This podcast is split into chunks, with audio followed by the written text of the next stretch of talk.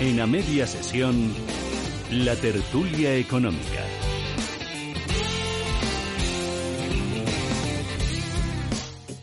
Un tiempo de análisis, de reflexión, en el que contamos con la ayuda de Miguel Córdoba, profesor de Economía Financiera del CEU. Miguel, muy buenas Hola, tardes, Rafa. bienvenido. Mucho gusto, encantado. Y también estamos con Eduardo Irastorza, profesor de AE Business School. Eduardo, un placer tenerte aquí, muchas gracias. Muchas gracias a vosotros.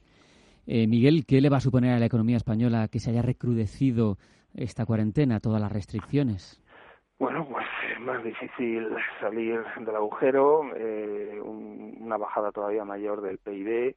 Yo antes de esto estaba hablando entre el 12 y el 15% de bajada y ya veremos si nos vamos hasta el 20, porque el tema está, bueno, todavía hay incógnitas, unos incertidumbres muy fuertes, pero lo que sí es cierto es que si esto dura dos o tres meses, eh, pues oye, la cuarta parte de la producción del, del país, pues eh, imagínate, eh, no va a ser total, pero bueno, eh, al final va a ser mucho. Sobre todo, vamos a ver, el turismo, el- yo el año de turismo lo veo muerto, o sea, veo que que aunque puedan intentar el verano hacer algo, eh, no creo que nuestros tradicionales eh, turistas, eh, ingleses, eh, alemanes, etcétera, tengan ganas de, de viajar ni de hacer nada, porque todos los países van a tener muchos problemas.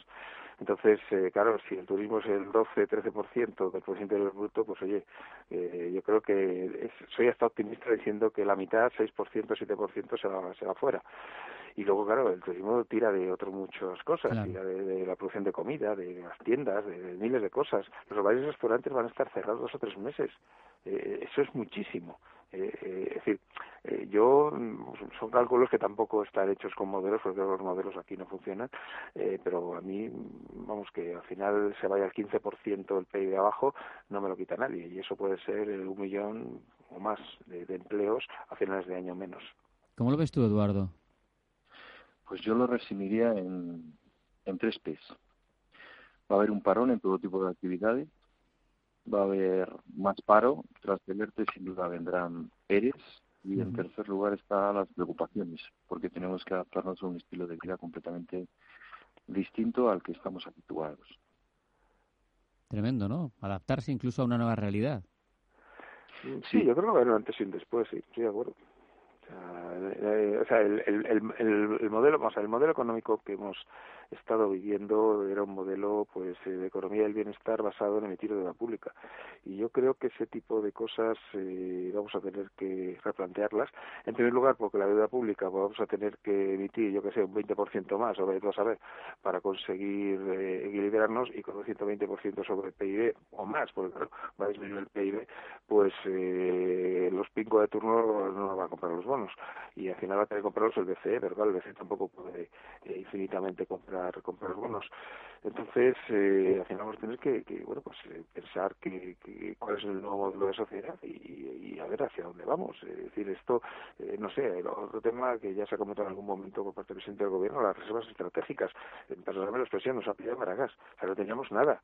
O sea, es decir, lo, o sea, lo que no puede ser es que eh, digan, no, es que los, las mascarillas, los respiradores nos los pueden vender en China o en, o en, o en Alemania. Oiga, usted, hay cosas estratégicas que hay que tener aquí, ¿no? Y luego el tema por el que se fundó la Unión Europea, de que, el, el, no sé, el autoabastecimiento alimentario, que yo creo que se había relajado bastante en los últimos años, pues eso hay que volver a tenerlo muy claro. Y Europa tiene que funcionar, no puede cerrar las fronteras en cuanto hay un problema. Eduardo, mm, los empresarios critican el nuevo cese de actividad porque temen sobre todo que figuras como esos permisos retribuidos que se han articulado eh, lleven, lleven a la quiebra. Eh, al final eh, es complicado, ¿no? Porque hay que mantener un equilibrio entre la protección del trabajador, que también esto mm, es una situación sobrevenida, con la protección del tejido, ¿no? Del tejido productivo, porque también si lo tensionas demasiado, al final puede que no haya nadie para, para levantar la economía cuando acabe todo esto. Lo que hay que hacer es redefinir el concepto de trabajador. El trabajador ya no va a ser un trabajador por cuenta ajena, sobre todo autónomo.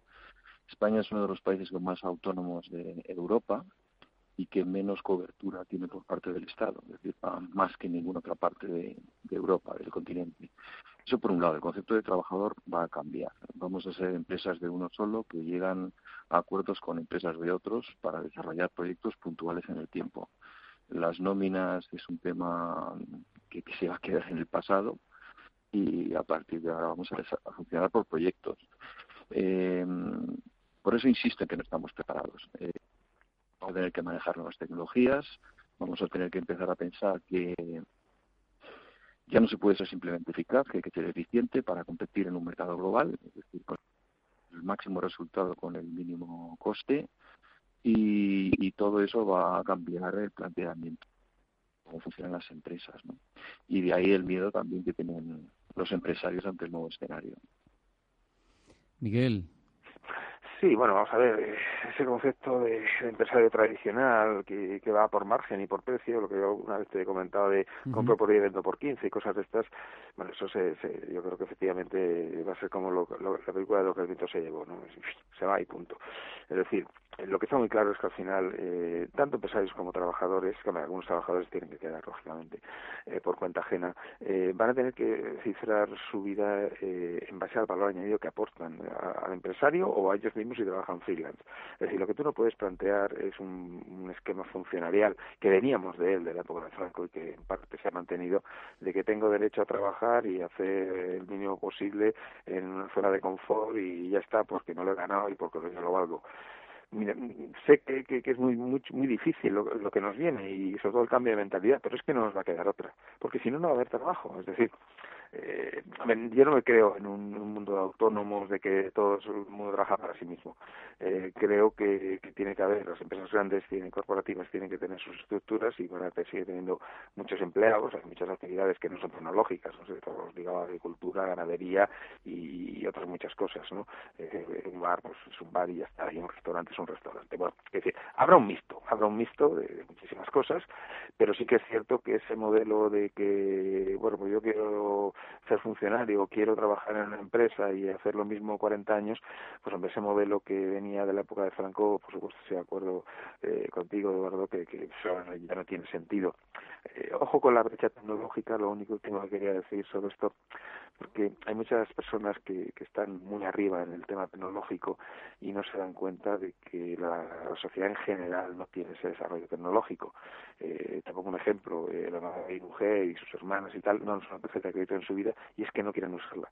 Y me dices, ¿qué locura? Pues no es locura. Es decir, que una cosa es que la tecnología exista y otra cosa que se pueda obligar a la gente que la use.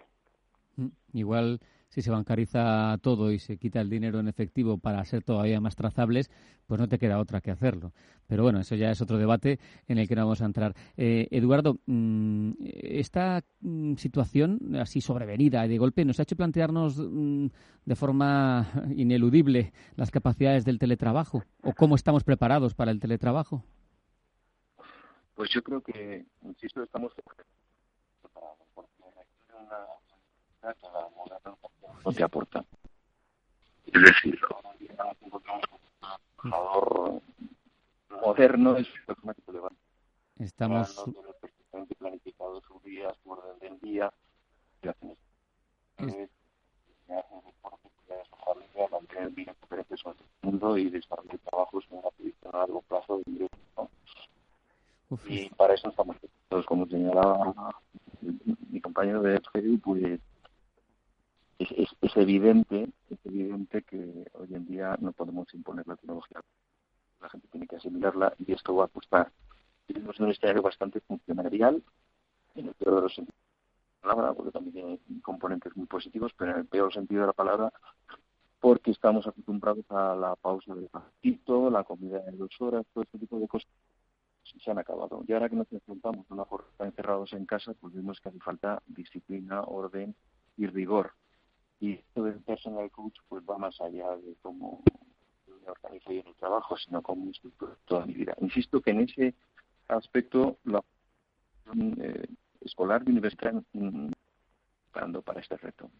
Madre mía, estamos sufriendo precisamente nosotros los problemas del teletrabajo, de tener teletertulia, porque no se veía demasiado bien Eduardo y es problema de las líneas telefónicas. Yo no sé si están tan saturadas, tan cargadas, porque durante toda la mañana también en Capital Susana Criado ha tenido problemas con los teléfonos y ahora estamos sufriendo en ese mismo aspecto a la hora de, a la hora de comunicarnos. Eh, Miguel, eh, mm, ¿qué opinas sobre, sobre el teletrabajo? yo, estoy teletrabajando, estoy dando clases online eh, todos los días a mis alumnos y estoy conectado con ellos eh, la verdad es que ha sido, nos han tirado a la piscina porque no, no, era, hay una aplicación hecha pero todavía no la habíamos usado los profesores. Bueno, eh, al final efectivamente, como dice Eduardo, pues oye, me he puesto con tutorials y con cosas de estas y, tal, y hay otra aplicación también por temas de inglés y tal, Teams que se llama, que también he estado ahí teniendo que aprenderla y no sé qué. Y bueno, pues quiero decirte que, que vale, que se puede hacer. Hombre, yo, yo creo que nos ha pillado un poco así como de golpe, ¿no? O sea, porque es cierto que España era de los países de teletrabajo menos en España eh, yo creo que el empresario español, al ser pymes, micropymes y tal, eh, sobre todo, pues eh, esto del teletrabajo, no, el empresario dice, yo te pago un sueldo y te quiero ver aquí y ese tipo de cosas. A lo mejor cuando, en otros países que las empresas son más grandes, pues esto tema pues eh, es mucho más lógico, como puedes tener un equipo específico dedicado a hacer temas, pues eso, de, informática y de organizar una actividad telemática.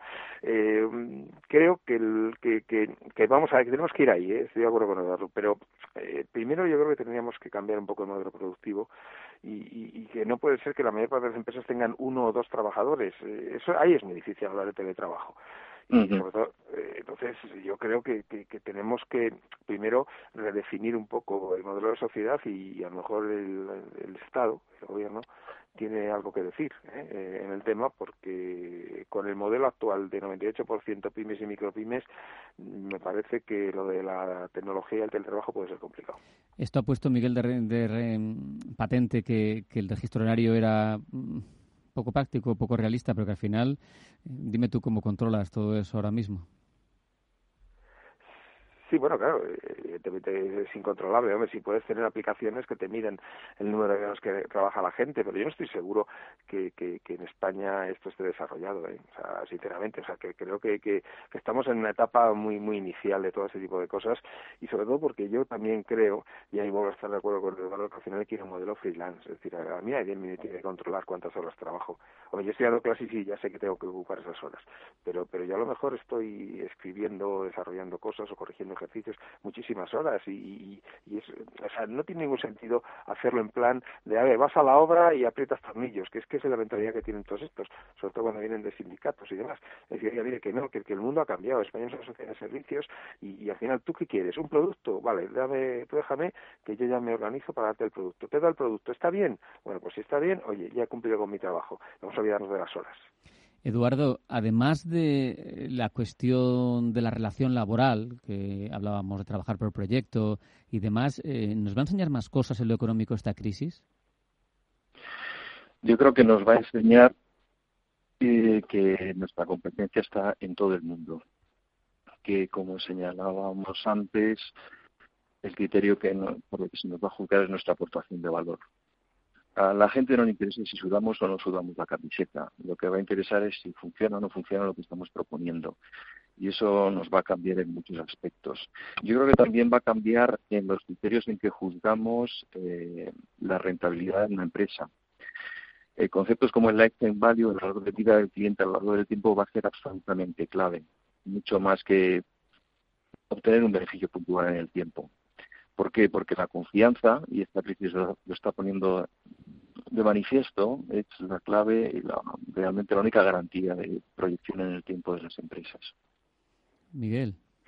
Sí, no, vamos a ver, efectivamente los parámetros, pues, eh, volvemos al tema de, de qué, hay un después de esta, de esta crisis, o sea, el famoso tema de la productividad que llevan 30 o 40 años discutiendo los empresarios y trabajadores. Mire usted, los avances de la robótica nos pueden llevar a unos niveles en que eso de dividir el producto entre el número de empleados sea una tontería y tampoco vas a dividirlo entre el número de robots. O sea, que no, que no andemos... O sea, que, decir, que al final, eh, efectivamente, hay que ir al producto final.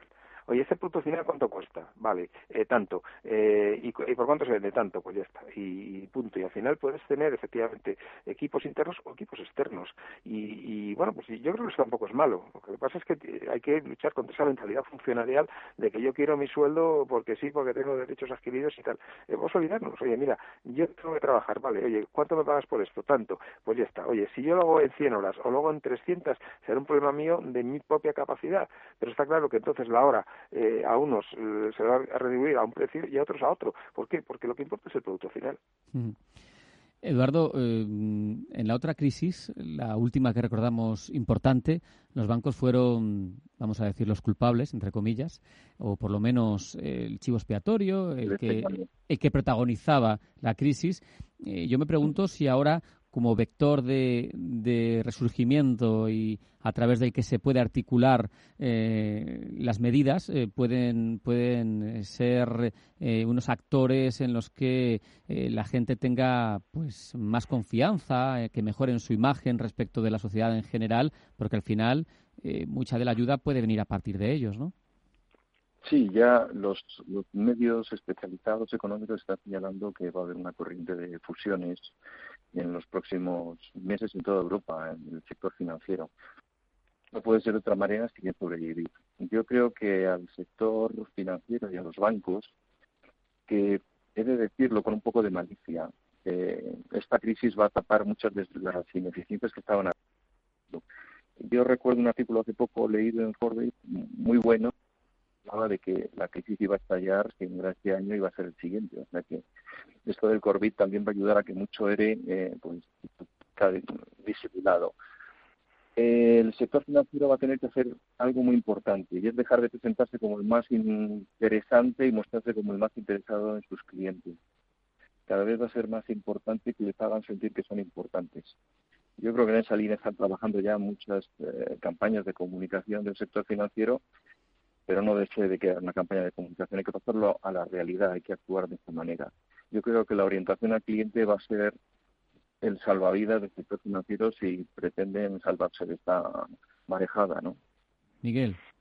Sí, vamos a ver, el sector financiero estaba tocado, estaba y bien tocado, ¿eh? O sea, que sabía, sobre las entidades medianas lo tenían muy crudo eh, evidentemente aprovechando que el piso que pasa por Valladolid, pues van a decir, es que ha sido por el coronavirus, bueno, pues de acuerdo. Pero lo que sí es cierto es que eh, lo que no puede el sector financiero es estar en medio en crisis y seguir pagando los salarios más elevados de cualquier sector empresarial, simplemente porque, bueno, pues sus directivos, eh, bueno, pues eh, y los, los consejos de administración, pues se, se retribuyen de esa manera. Eh, yo lo que creo es que el sector financiero tiene que cambiar su, su modelo y que tiene que entender que si quiere estar enfocado al cliente tiene que estar con el cliente en su momento. Eh, ahora mismo, por ejemplo, eh, todas las medidas que dice el gobierno que venga, ahora le vamos a dar dinero a los bancos y no sé qué, le vamos a, al 70-80% le vamos a garantizar eh, los créditos con dinero de todos los españoles, ojo, eh, para que den créditos, tal, usted, eh, señor Calviño, tiene un banco público que se llama Bankia y una agencia de gobierno que se llama el ICO. si hay entidades que necesitan préstamos y que son solventes, pues eh, mire, a lo mejor eh, tiene equipos adecuados de evaluación de crédito para dar esos préstamos y que usted a su vez se los garantice, pero a un banco público, y yo creo que a un banco privado, que le garanticemos el 80% de los créditos que dé con el, con el riesgo de todos los españoles y con nuestros impuestos, pues volvemos otra vez a lo que nos pasó con las cajas de ahorros. Yo no estoy en absoluto de acuerdo con esta medida. Bueno, eh, una posición interesante. Eh, hablábamos antes de las estrategias y las posibilidades que llegaban desde Europa. Bueno, aparte de ver, os lo comento que hemos conocido que, eh, según un panel de economistas que asesoran al gobierno alemán, las medidas para contener el coronavirus podían costarle hasta un 5,4% y repuntarían el año que viene en su economía. Veremos lo que pasa al final.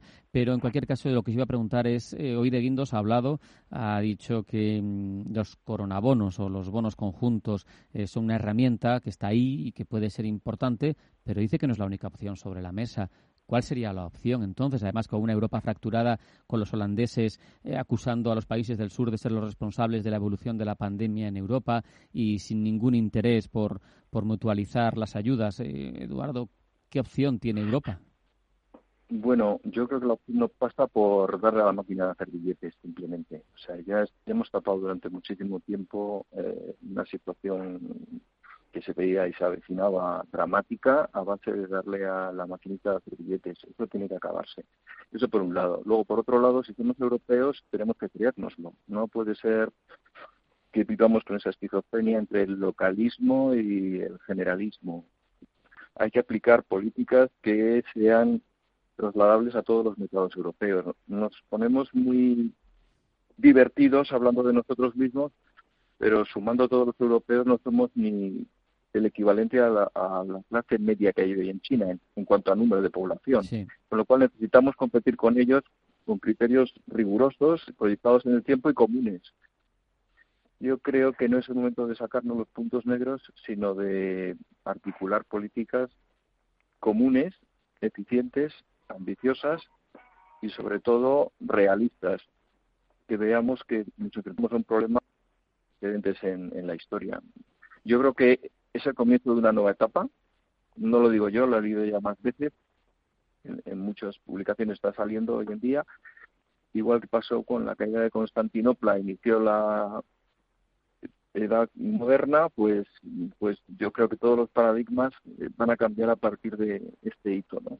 En todo el mundo. Nos damos cuenta de que somos globales, de que estamos conectados, de que los pesos de las diferentes naciones están cambiando y los protagonistas están cambiando, las actitudes, el modo de hacer, todo, absolutamente todo.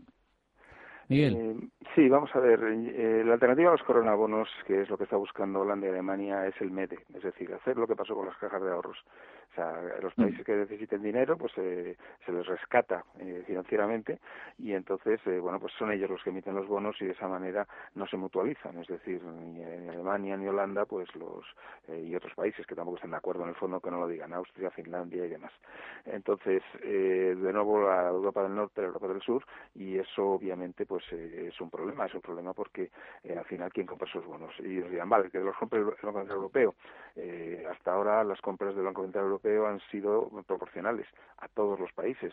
Eh, el Banco Europeo, mm, yo no estoy seguro de que vaya a comprar mucha más deuda italiana y mucha más deuda española que la deuda de otros países, porque hasta ahora no lo ha hecho. Y eso sí que también exigiría eh, pues otras cosas, otros, otros esquemas que es lo que tienen que estar discutiendo y que a lo mejor ahí sí cede Holanda. Ya veremos si cede. Eh, bueno, mm, vamos a ver, yo, yo puedo entenderlo. O sea, yo entiendo que, que está, eh, Europa no es Estados Unidos de América. Europa es lo que es. Entonces, aquí no hemos avanzado. No hemos avanzado, llevamos muchísimos años y los países del norte pues nos ven a los del sur como los pedigüeños, los que no funcionamos, a lo mejor tienen algo parte de razón, y, y por tanto pues no quieren asumir las deudas de, que, vamos a generar nosotros. Y en este caso la deuda va a ser muy gorda. Eh, yo sinceramente no sé si esto podría llegar a ser el principio de una crisis gorda en la Unión Europea. Espero que no. De momento, China, por ejemplo, que está empezando a salir ya, eh, sobre todo en la zona de Wuhan, ha decidido bajar tipos y ha reconocido que apostará sin pudor por la vía del déficit para potenciar su economía en este momento de pospandemia. Lo que quiere es volver a llevar su crecimiento al 6%, que recordemos es su meta en los últimos años, Eduardo. Sí, la verdad es que esto marca un punto de inflexión en una trayectoria que venía de largo en, China, ¿no? el crecimiento sostenido, pa, pa, pa, pa, vamos hacia arriba y de repente pues vamos a sacar vamos a sacar dinero. Es un síntoma más de, este cambio y, debemos reflexionar eso, en, esa idea de que nos enfrentamos a una nueva etapa. De todas maneras, hay un aspecto que yo quería comentar y es el hecho de que se puede meter dinero se pueden cambiar las políticas, pero yo me pregunto cuál va a ser el poder adquisitivo de la gente cuando acabe todo esto. Cuando se encuentren con que han recibido ingresos durante más de meses o se han encontrado sin trabajo. Da igual, da igual lo que bajen los precios. Si la gente no tiene poder adquisitivo, lo vamos a pasar todos muy mal.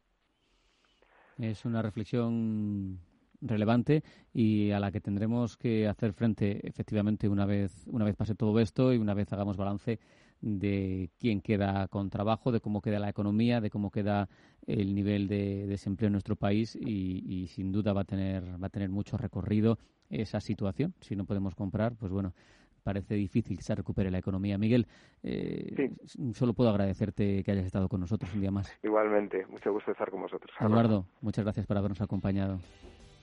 Un placer, un placer para mí. Nos vamos al boletín informativo, nos lo va a contar Manuel Velázquez, la última hora. A la vuelta abrimos página de franquicias y sigue a media sesión en Radio Intereconomía.